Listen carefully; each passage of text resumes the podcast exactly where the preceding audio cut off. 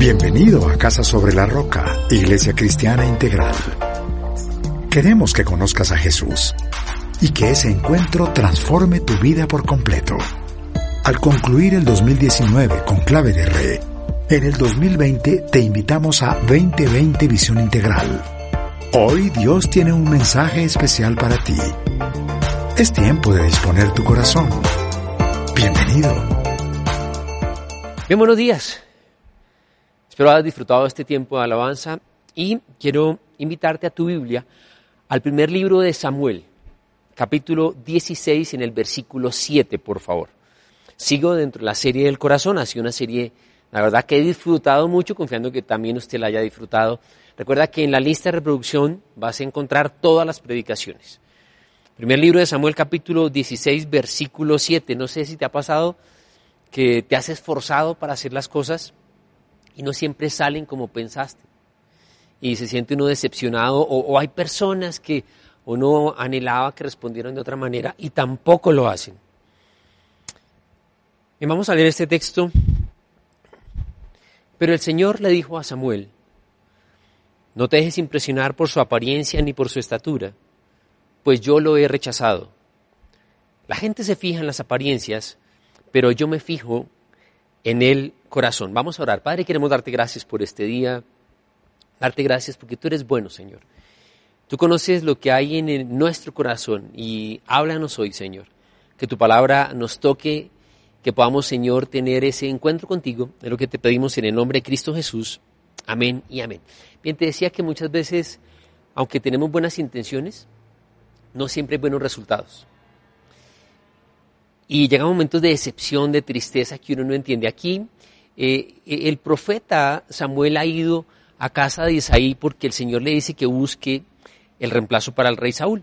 Todos recordamos ese momento donde él llega y le dice a su papá eh, que saque a sus hermanos y, el profeta Saúl hace algo, el, profeta Samuel hace algo y es que él, él se fija en uno de los hermanos mayores de David. Y cuando él lo ve, él dice, este definitivamente es el, rey. Pero el Señor le dice, no, no, no, no. No mires eh, su estatura, no mires su parecer, no mires la parte exterior, porque eso yo lo desecho. ¿Qué es lo que el Señor le dice? Allí dice, porque yo, la gente se fija en las apariencias, pero yo me fijo en el corazón. Bien, el Señor ve mucho más allá de lo exterior. Él ve aquello que nadie puede ver. Y, aunque tú vas a notar que, aunque ni siquiera el padre de David y los hermanos mayores de David confiaban en él porque era el menor de la casa, eh, por su apariencia física, por los dones que tenía, por los hobbies, por lo que él hacía, Dios sí. Y la predicación de hoy se llama Las intenciones del corazón. ¿Qué es lo que el Señor mira? El secreto de mi corazón. Allí el Señor mira donde no puedo tener una máscara, donde no hay apariencia. El Señor mira donde está la esencia misma de nuestro ser. Quiero recordarte algo. Cuando, cuando Nabucodonosor, el rey de Babilonia, de pronto hay una escritura en la pared. No sé si recuerdas ese texto. Y ninguno de los adivinos y hechiceros de Babilonia eh, pudo interpretarlo, pero Daniel llega a interpretarlo. Y el Señor le da a Daniel la revelación y en una de esas frases, una frase muy fuerte, y voy a leer textualmente como dice la escritura, lo que dice, Su Majestad ha sido puesto en la balanza y no pesa lo que debería pesar. Analicemos lo que el Señor hizo. El Señor tomó el corazón de Nabucodonosor. Dijo Nabucodonosor, tú deberías estar pesando esto. Se lo va a decir de esta manera. Nabucodonosor no pasó la prueba. Dios que estaba probando su corazón. La, gente podía mirar a Nabucodonosor y decir, es un hombre poderoso, tiene uno de los imperios más grandes, tiene unos palacios tremendos. La gente alrededor podría decir, Nabucodonosor es un hombre de éxito. Pero el Señor le dice, tú no pasaste. Porque ¿qué es lo que el Señor mira? El corazón. ¿De acuerdo? La intención del corazón. ¿Qué es la intención? Cuando tú miras en un diccionario, la, intención es la voluntad que se, que se tiene para hacer algo. La intención es la voluntad que se tiene para hacer algo. Es lo que es una determinación. es lo que yo pienso y me propongo hacer. Más adelante voy a hablar de la motivación. La motivación es el sentimiento. La gente dice, ay, me siento motivado. La intención debe llevar a la motivación. Pero quiero insistir que la intención es una determinación. En unas versiones de la Biblia, cuando habla de la intención del corazón, incluso dice los pensamientos del corazón. ¿Por qué? Porque la intención es una determinación que yo tengo, ¿de acuerdo? Es allí donde mira Dios. Y voy a tocar este tema porque nuestra intención debe estar guiada por Dios y hacia Dios. Y la predicación, te lo voy a decir con todo el amor que te tengo, es, ¿te va a gustar o no te va a gustar? Voy al primer punto. El Señor conoce las intenciones. Va a ir al Evangelio de Lucas capítulo 20, versículo 20 al 23, por favor. Recuerda Jesucristo, los fariseos, los saduceos, los maestros de la ley estaban allí. Leemos, dice, entonces para acecharlo, enviaron espías que fingían ser gente honorable. Esto parece, eh, eh, eh, no sé, el FBI, la CIA, esto es la locura. Enviaron espías para fingir que fingían ser gente honorable. Pensaban atrapar a Jesús en algo que él dijera y así poder entregarlo a la jurisdicción del gobernador. Maestro, le dijeron los espías, sabemos que lo que dices y enseñas es correcto. No juzgas por las apariencias, sino que de verdad enseñas el camino de Dios. ¿Nos está permitido pagar impuestos al César o no? Versículo 23, ojo con esto. Pero Jesús, dándose cuenta de sus malas intenciones, y replicó, y cuando continuamos leyendo la escritura, el Señor le pide que traigan una moneda y les pregunta si la moneda tiene la inscripción de César o de quién, y bueno, no, no voy a centrarme propiamente en la conversación que Jesús tuvo en este momento. Pero mira lo que hacen los fariseos y los maestros de la ley. Son muy religiosos, aparentan ser buenas personas, pero sus intenciones son malas. Y lo que hacen es acosar a Jesús con preguntas para ver si en algo cae. Así que escúchame esto. El primer punto muy importante es que el Señor conoce las intenciones de mi corazón. No importa el puesto que tú tengas. No importa si eres eh, supuestamente un líder dentro de la iglesia, el cargo que tengas, o si moralmente la gente dice que eres buena persona. Dios conoce la intención de mi corazón. La gente que está al lado de Jesús finge ser buena persona y fingen ser muy espirituales. Pero Jesús conoce sus intenciones. Así que primer punto, el Señor conoce las intenciones de nuestro corazón. Yo no sé si decir amén o decir uy. Amén. Segundo punto. Intenciones. Acciones y palabras, lo he llamado vas a recordar que, la intención es una determinación que yo tomo, ¿no? Es, estoy determinado hacia un fin. Es una decisión voluntaria y siempre la intención va a tener algo que lo refleja y son las acciones o las palabras. Voy a ir a Santiago capítulo 2, versículo 1 al 4, por favor. Y hablemos de esta primera parte sobre las acciones. Recuerda que la intención es una determinación que yo tomo. ¿Y cómo se ve reflejada la intención? En lo que yo hago, en lo que yo digo. Hermanos míos, dice, la fe que tienen es nuestro glorioso, en nuestro glorioso Señor Jesucristo, no debe dar lugar a favoritismos. Supongamos que en algún, en algún, lugar donde se reúnen entra un hombre con anillo de oro y ropa elegante y entra también un pobre desarrapado. Si atienden bien al que lleva ropa elegante y le dicen, siéntese usted aquí en un lugar cómodo, pero al pobre le dicen, quédate ahí de pie, o siéntate en el suelo, a mis pies. Versículo 4, ojo.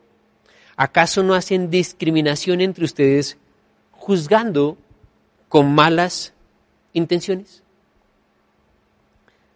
Nuestras intenciones van a llevar a cómo actuamos y cómo juzgamos a las personas.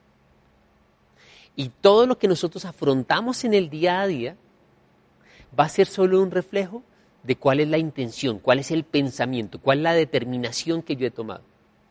Si la intención es mala, entonces juzgaré mal, actuaré mal. Si mis intenciones, la determinación que he tomado es buena, pues mis acciones deben ser buenas. Pero no solo es a través de las acciones, también a través de las palabras. Sigo en el libro de Santiago, esta vez en el capítulo 4. Voy del versículo 1 al versículo 3. ¿De dónde surgen las guerras y los conflictos entre ustedes? ¿No es precisamente de las pasiones que luchan dentro de ustedes mismos? Desean algo y no lo consiguen. Matan y sienten envidia y no pueden obtener lo que quieren. Riñen y se hacen la guerra. No tienen porque no piden. Versículo 3. Para mí es asombroso y vas a saber por qué. Y cuando piden, no reciben porque piden con malas intenciones para satisfacer sus propias pasiones. Bien, la intención es una determinación que yo tengo, ¿no? Y se ve reflejado en lo que yo hago o en lo que yo digo. Y, te voy a contar que cuando yo estaba haciendo este estudio, me, me sorprendí de lo descarados que nosotros podemos ser de hablar con Dios revelándole nuestras malas intenciones. Porque eso es lo que dice Santiago. Dice, ¿ustedes están orando? Claro, Dios no lo responde, Dios no los escucha. ¿Por qué? Porque ustedes cuando piden, piden para satisfacer sus malas intenciones, sus propias pasiones. Yo decía, Señor, qué vergüenza cuando nosotros somos tan descarados de poderte a ti hablar con una intención que no es correcta. Bien, tus palabras pueden bendecir o maldecir. Y tus palabras revelan la intención. De hecho, cuando, cuando uno mira el tema de, la conversación, la comunicación, hay, puntos muy importantes allí eh, en las discusiones normalmente de familia, de pareja que uno tiene, eh, entre esposos normalmente a veces decimos, no, no es la palabra que dijiste, no son las palabras, es el tonito o la actitud, la levantada del hombro, ¿cierto? Pero cuando tú y yo miramos el tema de la comunicación, hay varios factores que yo tengo que considerar. Por una parte, las palabras que utilizo. Dos, el momento, el tiempo en el cual hablo. Y tres, la intención, la motivación de mi corazón. Porque las palabras son un reflejo de mis intenciones. Yo puedo utilizar las palabras para bendecir o para maldecir, para construir o para destruir. Mis palabras pueden dar vida o pueden dar muerte. Primer punto, el Señor conoce las intenciones de nuestro corazón. Segundo, intenciones, acciones y palabras. Voy al tercer punto lo llamado buenas o malas intenciones. Y vamos al libro de Hebreos, por favor, en el capítulo 4, versículo 12. En una sociedad tan peligrosa como la de ahora, en la cual hay un relativismo que está acabando todo. ¿Por qué?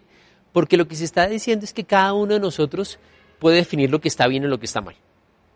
Las, conversaciones que allí la gente tiene es, ¿para ti está bien? Bueno, para mí no, y viceversa. Eh, y, no solo la sociedad está en esto, sino que el gobierno se ha tomado la potestad, el liderazgo de las, de las naciones, se están tomando la potestad de decidir, a veces un grupo cerrado, si está bien o está mal. Y en otros casos el gobierno incluso hace votaciones, escrutinios, para que el pueblo decida si algo está bien o está mal. no te parece un poco ilógico que mientras en un país algo es legal, en otro es ilegal, y no estoy hablando del límite de velocidad. Estoy hablando de aquello que trata sobre los principios fundamentales como el respeto a la vida. Hablemos solamente de esto. ¿Cómo es posible que una nación se ha permitido asesinar a un niño y en otra no?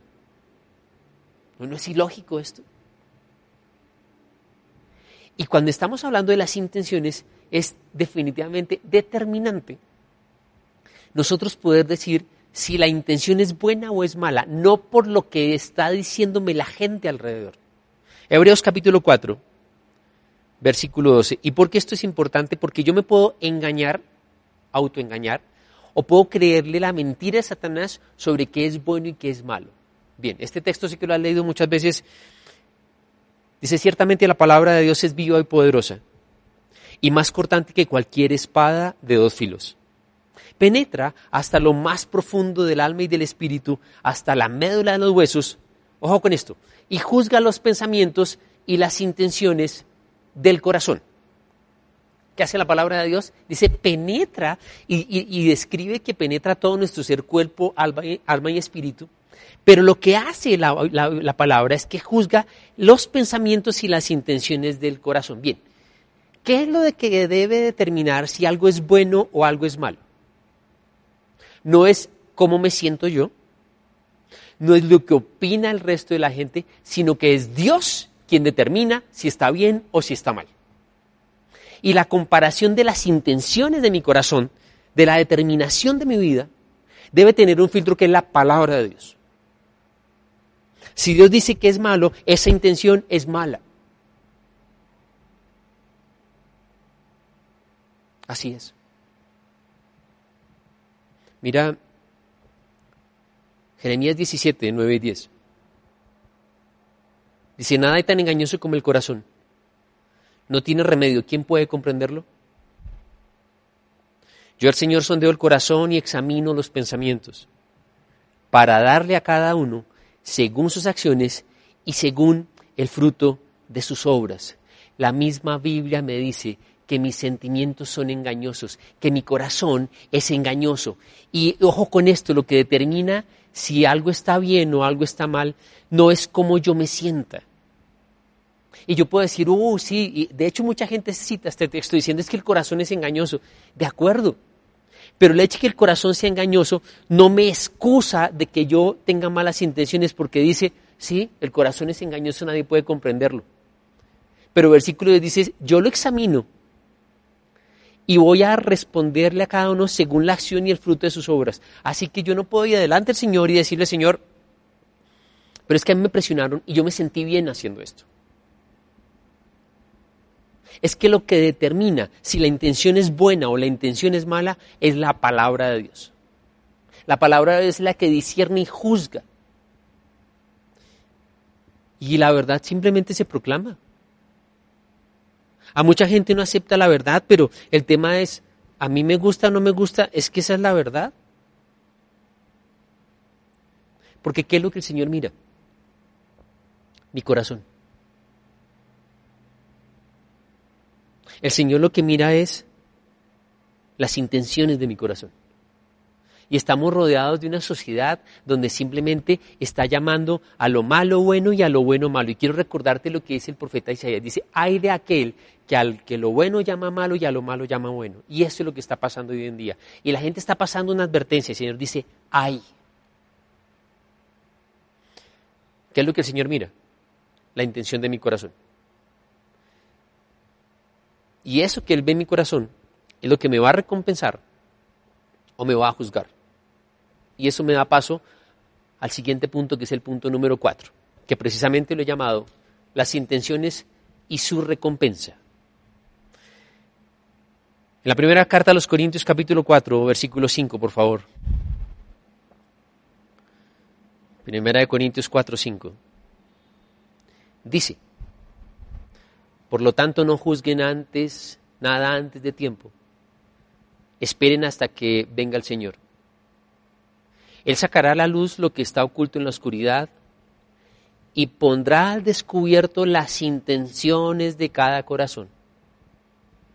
Entonces cada uno recibirá de Dios, y esto de verdad como me gusta, cada uno recibirá de Dios la alabanza que le corresponda. Cuando yo descubrí que no solo nosotros alabamos al Señor, sino que de pronto dice que hay momentos en el cual el Señor me va a alabar, me va a reconocer por lo que haya hecho. ¿Recuerdas qué es la intención? La intención es lo que la persona determina hacer, es lo que se propone hacer. Y me dice este texto que no debo ser apresurado en juzgar porque en lo que conocemos como el tribunal de Cristo. El tribunal de Cristo es el juicio para la iglesia. Yo soy salvo por la fe en Jesús. Amén. Mis obras no me salvan. Las obras son simplemente una evidencia de nuestra fe. Pero las obras que nosotros hagamos como creyentes, el Señor las va a recompensar. En otra carta, en, otro capítulo, dice exactamente Pablo lo mismo. Pablo dice, nadie puede poner un fundamento el cual ya está puesto que Jesús y cada uno sobre ese fundamento mire cómo edifica. Dice, algunos edifican madera, paja, heno, cosas que cuando eh, se les prende fuego se queman, y otros edifican eh, oro, plata, piedras preciosas que cuando se les pone en contacto con fuego, lo que hace es limpiar, purificar y sacar más brillo. Y dice, así sucederá cuando el Señor venga. Y dice, ojo con esta frase, dice, será probada la calidad del trabajo de cada uno. Yo te decía, hay veces que las cosas no salen, nosotros tenemos buenas intenciones, pero a veces no salen. Ya voy a tocar esto. Pero yo sé que el Señor sí me lo va a recompensar. Y, a veces te sientes deprimido, defraudado, decepcionado. Ya voy, repito, a profundizar en este punto. Pero lo que tú tienes que estar tranquilo, tranquila, es que el Señor sí recompensa las intenciones de tu corazón. Y yo sé que ahí tienen que haber salido amén. Y si está en el computador ahí, tienen que escribir amén, amén, amén, porque nunca una obra que hacemos en el Señor es en vano. Amén. Pero yo no solo le he llamado los premios, le he llamado las intenciones y su recompensa, porque también pasa algo, y es que, que cuando yo no estoy haciendo las cosas bien, también hay un llamado de atención del Señor. Las malas intenciones llevan, yo le decía, a acciones y a palabras complicadas. Te voy a recordar algunos ejemplos que puedes buscar en tu Biblia, malas intenciones. Y vas a encontrar con Mamón, uno de los hijos de David, se enamora de una hermana media y dice que para llevar a cabo sus malas intenciones montó un plan y lo que terminó fue violándola. Cuando Nehemías está reconstruyendo las murallas, dice que los enemigos se dieron cuenta y tenían malas intenciones y por lo tanto intentaron detener la construcción. Y esto sí parecía ilógico, irónico. Porque ¿sabes qué dice Pablo? Dice que hay gente que predica a Cristo con malas intenciones. Y ahí es donde uno dice, yo, puedo verlos parados en el altar, yo puedo verlos en las redes, yo puedo verlos y dice, están hablando de Cristo y mucha gente, escúchame, mucha gente va a conocer a Cristo, pero la intención de esta persona es una mala intención. ¿Y qué es lo que el Señor está viendo? El Señor no está viendo que la iglesia está llena, el Señor no está viendo que tiene muchos seguidores, el Señor está viendo la intención de su corazón. Pablo es tremendamente sabio y dice, mire, está bien con que se predique Cristo, porque mucha gente ha conocido a Cristo. Ellos se están predicando por beneficio personal, por tener plata, por tener eh, poder. Irónico, ¿no? Cuando ocurre el diluvio, después de que las aguas, ha terminado de llover y las aguas ya se han secado, dice Génesis capítulo 8, al cual quiero que vayas, versículo 21. Noé baja, ellos ofrecen, hacen un holocausto, un sacrificio. Y dice, cuando el Señor percibió el grato aroma, se dijo a sí mismo, aunque las intenciones del ser humano son perversas desde su juventud. Nunca más volveré a maldecir la tierra por culpa suya. Tampoco volveré a destruir a todos los seres vivientes como acabo de hacerlo. Porque el Señor, cuando miras en Génesis capítulo 6, dice que le dolió en el corazón lo que estaba viendo, es que vio tal pecado en la tierra que dice es mejor comenzar de nuevo. Y el Señor siempre ha dado oportunidades. El Señor espera que el hombre se arrepienta. Porque hay recompensa, pero también hay juicio. Lo que el Señor dice es, yo no voy a volver a juzgar la tierra por medio del agua, pero no dice que no va a juzgar la tierra. ¿Qué es lo que el Señor ve? Algo durísimo, dice, desde jóvenes hay malas intenciones. Chicos, lo que determina la intención, si es buena o es mala, es la palabra de Dios. No si funciona o no funciona. No si tus amigos lo hacen o no lo hacen. No si te sientes bien o no te sientes bien. Es Dios. Y Él recompensa premiando, pero también trae juicio cuando las intenciones son malas. Quinto punto. El título es largo, pero lo hace entender. Lo he llamado intenciones. motivación, desempeño, decepciones y arrepentimiento. intenciones, motivación, desempeño, decepciones y arrepentimiento. Estoy en la primera carta a los tesalonicenses en el capítulo 2, versículo 1 al 4. Hermanos, bien saben que nuestra visita a ustedes no fue un fracaso. Y saben también que a pesar de las aflicciones e insultos que antes sufrimos en Filipos, cobramos confianza en nuestro Dios y nos atrevimos a comunicarles el Evangelio en medio de una gran lucha. Nuestra exhortación no se origina en el error ni en las malas intenciones, ni procura engañar a nadie. Al contrario, hablamos como hombres a quienes Dios aprobó y les confió el Evangelio. No tratamos de agradar a la gente, sino a Dios que examina nuestro corazón. Bien, yo comencé esta charla tal vez haciendo una reflexión contigo y es, a veces te has esforzado para que las cosas salgan bien y no salen, ¿cierto? Y eso ha llevado a que nos, nos sintamos decepcionados. Pero ¿qué es lo que el Señor mira? La intención del corazón. También puede ocurrir lo contrario, y es que a veces nosotros vemos acciones buenas, pero que son originadas de personas con malas intenciones. Y recuerda que uno no puede juzgar prematuramente porque el Señor no juzga la obra, sino la intención del corazón. Nuestro país está lleno de gente con malas intenciones, pero que hace buenas obras. Y la gente dice, ay, miren esta persona tan buena. La persona no es buena. La persona hizo algo bueno, pero su intención es mala. Y cuando llegue la presencia del Señor, el Señor le va a decir, tú hiciste una buena obra, el Señor va a decir, estaba mirando tu corazón y vi que tu intención no era buena. Eso pasa con los estafadores, eso pasa con los políticos, eso pasa con los hombres que a veces lo que quieren es abusar de una niña y uno los ve diciendo, ay, tan caballero, escúcheme, lo que está buscando es otra cosa.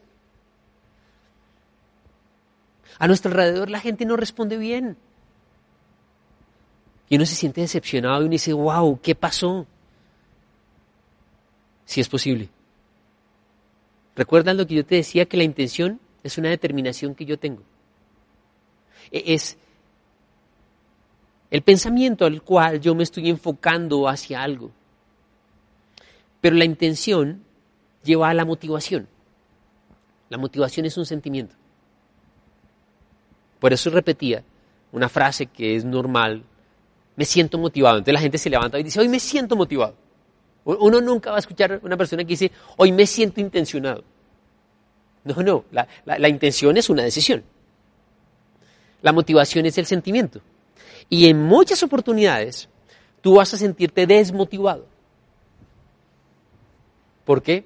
Porque las cosas no han salido porque te has esforzado y aunque, aunque has querido hacer las cosas bien con una buena intención, los resultados no han salido, sea el motivo por el que sea, porque no era tiempo de Dios, porque la gente te decepcionó, porque Satanás se opuso. ¿Y qué es lo que pasa? Que hay mucha gente desmotivada. Y la persona desmotivada puede ser tu caso. Tiene que recordar no tanto cuál es la motivación, sino cuál es la intención tienes que recordar cuál es el propósito de Dios para ti. ¿Qué es lo que el Señor te ha dicho? Porque Satanás te va a atacar. ¿Recuerdas que el corazón es engañoso? Entonces no me siento bien, sí me siento bien. Esto es una llamada que tengo de un gran amigo, pastor. Tenemos la oportunidad de compartir experiencias antes de que él se vaya, él se va de pastor y en poco tiempo él, me llama y, abre su corazón y me dice, ¿sabes que me siento mal? Estoy desmotivado. Yo le decía, ¿por qué estás desmotivado? Entonces él comienza a decirme, es que yo creí que ser pastor era algo diferente. Le dije, ¿por qué? ¿Qué, te imaginaste? Decía, no, es que esto todas las semanas es igual. Uno atiende consejerías, hace una parte administrativa, prepara una charla, otra charla, prepara unas clases, y así se pasa semana tras semana, tras semana y tras semana. Y yo le dije, ¿y tú qué esperabas? O sea, ¿qué, qué esperabas de ser pastor? Él se había enfocado en la rutina. Y estaba perdiendo el propósito, la intención de ser pastor. Pero es que, es que atendí, no sé, déjame decir número, atendí 20 personas en, esta semana de consejería y la otra semana otras 20 y otras 20. Pero espérate, es que son 20 personas que Dios ha puesto en tu oficina, en delante de ti, para que tú seas un instrumento de bendecirlas. No, no son números, son 20 personas. Cuando tú preparas un mensaje, tú no sabes a cuánta gente le va a llegar ese mensaje. Ah, tú puedes preparar la intención tuya, es un mensaje tremendo. De pronto te das un mensaje tremendo y ese día la gente no fue, llovió, la gente se quedó viendo el partido de fútbol, hiciste llamado para que la gente recibiera a Cristo y no pasó nada. Preparaste la superactividad en tu ministerio y esa vez la gente estaba súper apática. ¿Y dónde va a comenzar Satanás a decirte? Tú no sirves para esto. Y te va a apuntar al sentimiento. ¿Y qué es lo que Dios mira? La intención de tu corazón. Por eso te decía al comienzo, la intención, que es una decisión que yo tomo, tiene que estar dirigida por Dios y hacia Dios. Rick Warren en su libro Una vida con propósito, diciendo, ¿para qué estamos en esta tierra? De tantas ventas este libro, ¿por qué? Porque la gente necesita propósito. Bien, cuando hay una relación íntima con Dios, el Señor va a implantar en tu corazón, lo decía hace ocho días en la predicación, sin escúchala, cuando hablaba de deleítate en el Señor y Él concederá los deseos de tu corazón. Y es que el Señor comienza a implantar sus deseos, Él comienza a implantar cuál es su voluntad. El Espíritu Santo produce el querer y el hacer. Y en un corazón que tiene una relación íntima con Dios, lo normal es que las intenciones del corazón sean dirigidas por Dios. La gente te va a decepcionar. Y yo te decía, tú no puedes responder por lo que la gente te diga, tú no puedes responder por lo que los sentimientos digan. Tú, tienes que seguir adelante. Mira, David, cuando se vuelve famoso porque él tumba a Goliat, el deseo de David era servir con toda a Saúl. Pero Saúl comenzó a tener envidia. Y David termina mal. Tiene que huir.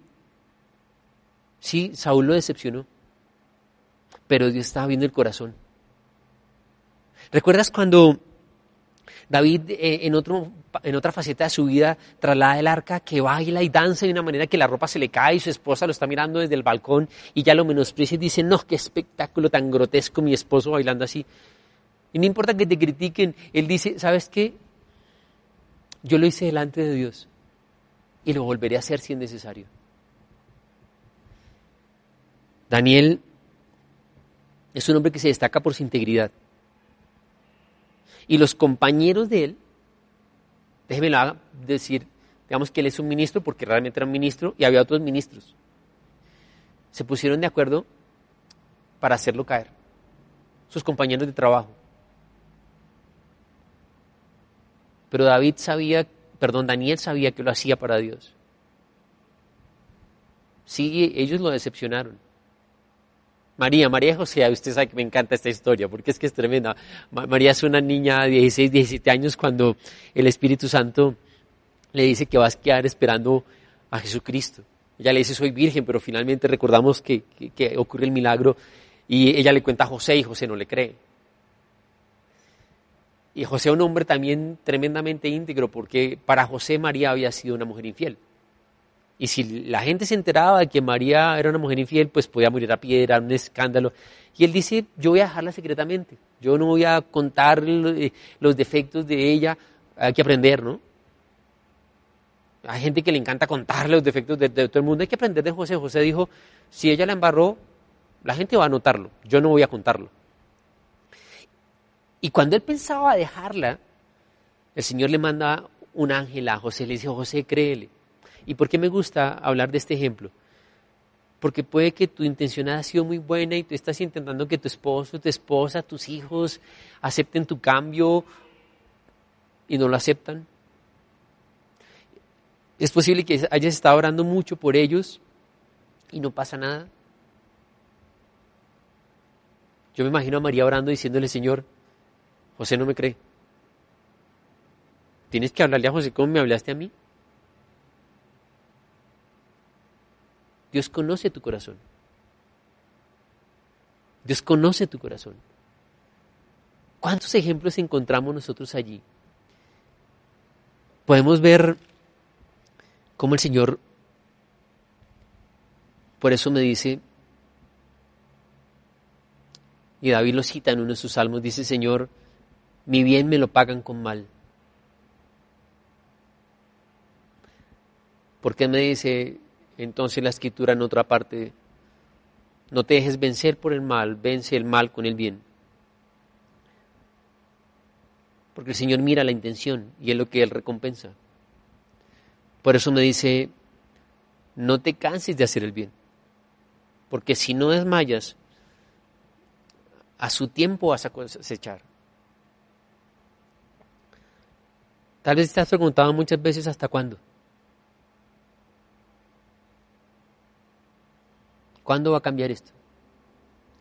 Y esta es una historia que yo les he compartido muchas veces a ustedes porque mi padre eh, hablaba en términos que no puedo repetir acá cuando hablaba de iglesias y pastores. Y oramos mucho porque él se convirtiera.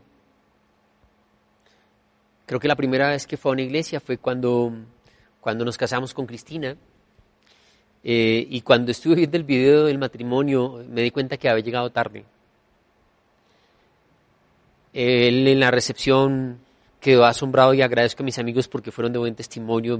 Mi padre me decía, qué bueno ver jóvenes que se divierten sin necesidad de emborracharse. Bueno, pero papá era súper duro. Nosotros nos vamos de pastores eh, eh, y estando un día, yo, tenía dos servicios en, cuando era pastor en Bucaramanga, en una época tenía dos servicios. Y entre los dos, cuando yo terminé el primer servicio, un ujier me dice, su hermana lo llamó. Mi hermana, son pastores de Medellín y si mi hermana me llama un domingo a esa hora, yo sé que es importante. Entonces cuando yo le devuelvo la llamada, me dice, eh, Mario, es que pasó algo hoy, y yo le dije, ¿qué pasó? Y su hija, es decir, mi sobrina, la nieta de mi papá, eh, lo invitó a la iglesia ese domingo. Y mi padre por primera vez aceptó ir a la iglesia. Y claro, mi sobrina le dice a, mi hermana, mi papá, el abuelo, eh, recibió a Cristo y en su corazón. Es claro, ese era el mensaje de mi hermana, pues yo súper conmovido, eh, pero ya tiene que subirme a predicar y, y al segundo servicio. Y preciso yo estaba ahí leyendo un texto, es un salmo, que dice eso, Señor, ¿hasta cuándo? Y yo recuerdo cuando estaba leyendo ese texto, Dios me dice, cuéntale a la iglesia, Mario. Y yo incluso, si usted tiene la, la grabación de esa predicación, yo allí guardo unos segundos de silencio porque es una conversación aquí íntima con Dios. ¿Qué? Cuéntale a la iglesia. ¿Qué? Cuéntale a tu papá. Entonces yo me quebranté y le conté a la iglesia que durante 13 años habíamos estado orando por mi papá. Y que muchas veces yo hacía esa pregunta, ¿hasta cuándo?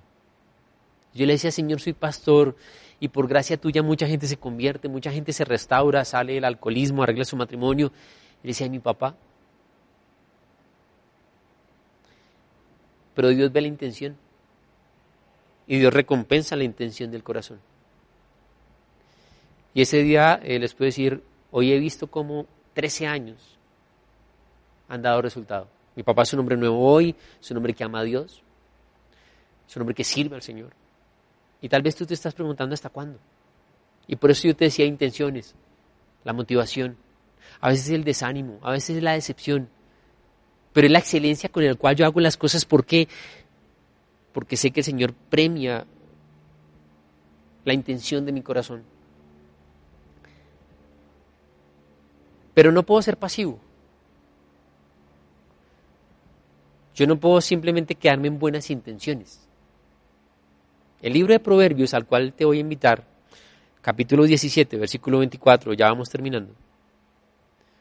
Dice, la meta del prudente es la sabiduría. El necio divaga contemplando vanos horizontes. Una intención sin acción es necedad, es pereza. Y cuando tú lees Proverbios, sobre todo el capítulo 26, que te lo recomiendo de Proverbios, le da durísimo a la persona necia. La intención, si es correcta, debe llevar a una acción. Se ve reflejada en las obras y en las palabras. Así que cuando tus intenciones son buenas, tu corazón tiene que disfrutar de paz. Tienes que estar tranquilo, tranquila. Así el resultado no haya llegado. Así la gente te decepcione. Así las circunstancias parezcan que van hacia otro lado. ¿Qué es lo que el Señor mira? El corazón. No soy perfecto, me he equivocado muchas veces, pero Dios conoce la intención. Dios ha visto tu corazón. Y no puedes desanimarte, porque eso es lo que Satanás quiere. En este título, algunos dirán, pastor, pero se le olvidó uno, porque este título se llama Intenciones, Motivación, Desempeño, Decepciones y Arrepentimiento. Con el arrepentimiento es muy sencillo. Si tus intenciones han sido malas, simplemente arrepiéntete. Ahí va a llegar la paz a tu corazón. No tengo nada más que decirte. Quiero terminar en Lucas capítulo 2, verso 33 al 35. Cuando José y María tienen a Jesús, a los ocho días de nacido, ellos van a circuncidarlo al templo, van a presentárselo al Señor. Y allí cuando está en el templo, hay un señor llamado Simeón, que cuando lees ese capítulo, Simeón dice unas palabras tremendas acerca de Jesús. Lucas 2, 33 al 35. El padre y la madre del niño se quedaron maravillados por lo que se decía de él. Simeón les dio su bendición y le dijo a María, la madre de Jesús, este niño está destinado a causar la caída y el levantamiento de muchos en Israel y a crear mucha oposición. Versículo 35, presta la atención. A fin de que se manifiesten las intenciones de muchos corazones. En cuanto a ti, una espada te atravesará el alma. Y este hombre Simeón lanza unas profecías en esta frase y en las anteriores tremendas. A María le dice, una espada te va a atravesar el alma, claro, y es cuando María ve a Jesucristo crucificado allí. Pero mira la primera parte del versículo 35, dice, a fin de que se manifiesten las intenciones de muchos corazones. Nuestra relación con Jesús, la reacción que nosotros tengamos frente a Jesús, es lo que revela las intenciones del corazón. La reacción tuya frente a Jesús está dejando ver la intención de tu corazón. Dice, Él va a hacer que se manifiesten las intenciones de muchos corazones. Por eso hay gente que no quiere acercarse a Jesús. Yo te lo decía en un momento de la predicación, ¿esta te gusta o no te gusta? Porque has escuchado a Jesús muchas veces, pero tu vida sigue siendo doble. Aparentas, eso era el tema de los fariseos y los saduceos, aparentaban, tenían un cargo. Ese era el tema de Nabucodonosor. Para el mundo era un hombre de éxito. Pero Dios mira el corazón, la gente, las apariencias. ¿Es Jesús tu Señor? No te estoy diciendo si has escuchado de Jesús. ¿Realmente le has entregado tu vida? ¿Le puedes decir Señor y obedecerle? Porque tu reacción frente a todo el ministerio de Jesús, Dios hecho hombre, que nos enseña cómo tener una nueva vida y que muere en una cruz derramando su sangre y resucita al tercer día, tu reacción frente a eso demuestra la intención de tu corazón. Por eso dice que cuando Jesús vino muchos no lo recibieron. ¿Por qué? Porque sus intenciones son malas. Si por el contrario tú le entregas tu vida a Cristo, estás demostrando cuál es la intención. La intención es una decisión. Yo he decidido entregarle mi vida a Cristo. Dios conoce los pensamientos de tu corazón y Él los premia o los juzga. Y este mensaje espero que sirva. Primero para dar un mensaje, perdón, de aliento por la repetición, que sea un mensaje de aliento. Para muchas personas que tal vez están desmotivadas y piensan que su vida no tiene sentido, no te afanes. Dios ha visto la intención de tu corazón. Pero también es un mensaje urgente a aquellas personas que siguen jugando a ser cristianos y siguen aparentando. Tal vez es la primera vez que escuchas un mensaje. Hoy tienes la oportunidad de tomar la mejor decisión de toda tu vida. Entrégale tu vida a Cristo. Y vamos a hacer, vamos a orar y vamos a orar ahorita porque recibas a Cristo. Quiero ahí que donde estás, estás ahí, vas a cerrar tus ojos. Señor, hoy queremos darte gracias. Tú conoces las intenciones de nuestro corazón. Y no siempre las cosas han salido, Dios. Mucha gente juzga, mucha gente miente, nos decepcionan, Satanás ataca. Y a veces logra desestabilizarnos y nosotros nos preguntamos, Señor, si estamos haciendo las cosas bien. Viene el pecado y la tentación y se cae muchas veces, Dios. Pero tú sabes lo que hay en el corazón. Cuando tú le dijiste al profeta Samuel, Samuel, yo no estoy mirando lo de afuera, el cargo, la apariencia. Yo miro el corazón. Y yo te doy gracias porque tú conoces por dentro mi corazón, Señor. Tú sabes cuánto te amo. El esfuerzo y la motivación que por dentro, Señor, le imprimo a todo en mi hogar, en el ser pastor, en todo, Dios. La recompensa viene de ti y simplemente te doy gracias. Yo te pido en el nombre de Jesucristo ahora, Dios, que tú, Señor, reprendas toda mentira, Satanás, aquellas personas que se sienten desmotivadas, desanimadas, que incluso algunos han intentado, Señor, quitarse la vida, renunciar, salir corriendo, abandonar a su familia. Háblale, Señor, que encuentren ese propósito contigo que las intenciones, los pensamientos de su corazón sean guiados por, por ti, por el Espíritu Santo, quien es el que produce el querer y el hacer. El Espíritu Santo me produce esa intención y ese deseo.